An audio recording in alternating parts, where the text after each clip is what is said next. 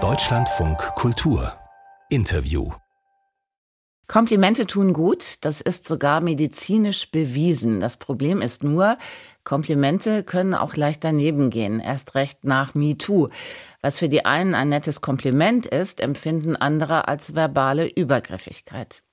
Heute am Welttag des Kompliments wollen wir ein bisschen für Klarheit sorgen, zusammen mit Lea Hartwig, Sozialpsychologin an der Uni Osnabrück. Guten Morgen, Frau Hartwig. Guten Morgen, Frau Welti. Über welches Kompliment haben Sie sich zuletzt gefreut? Ähm, ja, bei uns ist tatsächlich gerade Semesterende und ähm, ich habe von meinen Studierenden das Feedback bekommen, ähm, dass sie im Seminar äh, für neue Perspektiven äh, die Augen geöffnet bekommen haben und etwas gelernt haben, was uns im Studium äh, vielleicht nicht so vorkommt. Und äh, das hat mich total gefreut, äh, weil es tatsächlich sich auf etwas bezogen hat, was mir wichtig ist in meiner Lehre und in meiner Arbeit. Warum tut ein aufrichtiges Kompliment so gut?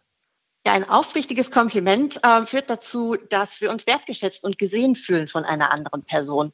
Ähm, es zeigt uns, äh, dass wir jemandem wichtig sind, äh, dass die Person sich Mühe gibt, uns glücklich zu machen. Und umgekehrt, welche Folgen kann ein Kompliment haben, das nur auf Stereotypen basiert? Ja, das ist tatsächlich ein Fall, in dem ein Kompliment ähm, nach hinten losgehen kann. Also ein gutes Kompliment sorgt ja dafür, dass wir uns gut fühlen und dass uns auch die andere Person sympathischer ist. Ähm, aber Komplimente, die sich nicht auf die einzelne Person beziehen, sondern die erstmal eine ganze Gruppe auch ähm, pauschalisieren, die sorgen eher für negative ähm, Aspekte, also dafür, dass man ähm, die Person als unsympathischer vornimmt und auch als jemand, der eher Vorurteile hat. Ähm, Haben Sie dafür vielleicht mal ein Beispiel? Das, was wir nicht wollen.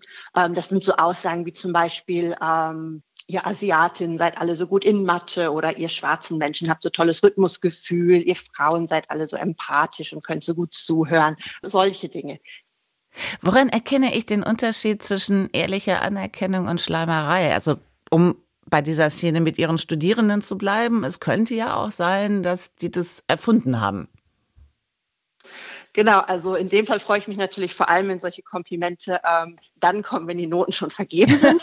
Ähm, damit keine Verdächtigungen auftauchen. Genau. Ähm, ja, allgemein ist das aber tatsächlich ein Problem. Also, dass uns natürlich ähm, Komplimente vor allem dann eine Freude machen, wenn kein Hintergedanke da ist. Ähm, wenn der Kollege ins Büro kommt und sagt, hey, du kannst doch so gut vor so vielen Leuten sprechen, möchtest du nicht morgen die Präsentation für mich übernehmen? Ähm, dann Nachtigall, ich höre der Trapsen. Nein zu sagen, aber genau, ähm, das ist dann eher so eine Komplimente-Falle. Das heißt, Komplimente werden auch strategisch eingesetzt, um etwas zu erreichen. Genau, ja, das ist das sogenannte Reziprozitätsprinzip. Das heißt, wenn jemand nett zu mir ist, dann fühle ich mich halt auch verpflichtet, ebenfalls was Nettes zu tun. Das kann man sich natürlich ganz gezielt zunutze machen. Wie hieß dieses Prinzip? Das Reziprozitätsprinzip. Welche Falsch... Bitte? Mhm. Welche Fallstricke lauern denn, wenn man jemandem ein Kompliment machen möchte? Also worauf sollte ich achten, dass mein Kompliment auch gut ankommt? Ähm, Sie haben es ja gerade schon angesprochen, dass besonders seit dem Aufkommen der MeToo-Bewegung ähm, die Frage zum Verhältnis zwischen Komplimenten und Sexismus besonders stark auch wieder in das kollektive Bewusstsein gerückt ist. Und ähm, da gilt natürlich auch das wieder, was wir vorhin zu Stereotypen besprochen haben, ähm, dass zum Beispiel Komplimente, die sich nur auf das Äußere beziehen, äh, problematisch sein können. Ähm, es ist zum Beispiel generell so, dass Frauen in unserer Gesellschaft eher mehr Komplimente für ihr Aussehen bekommen, Männer aber mehr für Leistungen und Fähigkeiten. Und das äh, spiegelt natürlich so bestehende Geschlechterstereotype wider und reproduziert halt auch immer wieder solche Ungleichheiten, ähm, was dann eben dazu führt, dass Frauen in der Masse immer wieder subtil daran erinnert werden, dass sie vor allem für das Aussehen wertgeschätzt werden. Das kann jede Menge negative psychologische Folgen haben. Ähm, es fördert zum Beispiel eher Körperbildstörungen, Essstörungen, Depressionen etc lenkt uns von anderen Dingen ab, die vielleicht wichtiger sind. Ähm, das heißt, mit solchen Komplimenten sollte man sich äh, vielleicht erstmal zurückhalten, ähm, weil die eben auch sehr übergriffig wirken können und nach hinten losgehen können, ähm, gerade so in professionellen und öffentlichen Kontexten.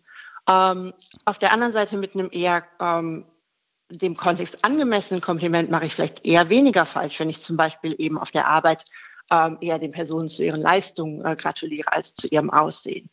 Ähm, und wenn ich eine Person gut kenne, ähm, ist es auch immer ganz äh, gut darauf zu achten, dass man ähm, ausgewogene Komplimente macht. Also sich nicht immer nur auf einen Aspekt bezieht, sondern äh, die Person eben als Ganzes sieht und ihr damit auch zeigt, dass sie eben als Ganzes wertgeschätzt wird. Können Sie nachvollziehen, dass manche Männer gar keine Komplimente mehr machen, aus Angst, was Falsches zu sagen? Ähm, ich glaube, da muss man unterscheiden. Ähm, auf der einen Seite glaube ich, dass das manchmal genutzt wird als Ausrede von Menschen, die sehr genau wissen, dass das, was sie sagen, eigentlich eher objektifizierende Kommentare als wirkliche Komplimente sind. Ähm, auf der anderen Seite, wenn jemand wirklich unsicher ist, würde ich einfach dazu raten, ähm, vielleicht mal die Perspektive von Frauen ähm, sagen, in Betracht zu ziehen. Also im eigenen Umfeld, vielleicht äh, Freundinnen, äh, Schwestern etc. danach zu fragen, ähm, ja, wie kommen solche Komplimente eigentlich an? Über welche Komplimente freut man sich? Ähm, was wird vielleicht als übergriffig ähm, wahrgenommen? Was löst Unwohlsein aus?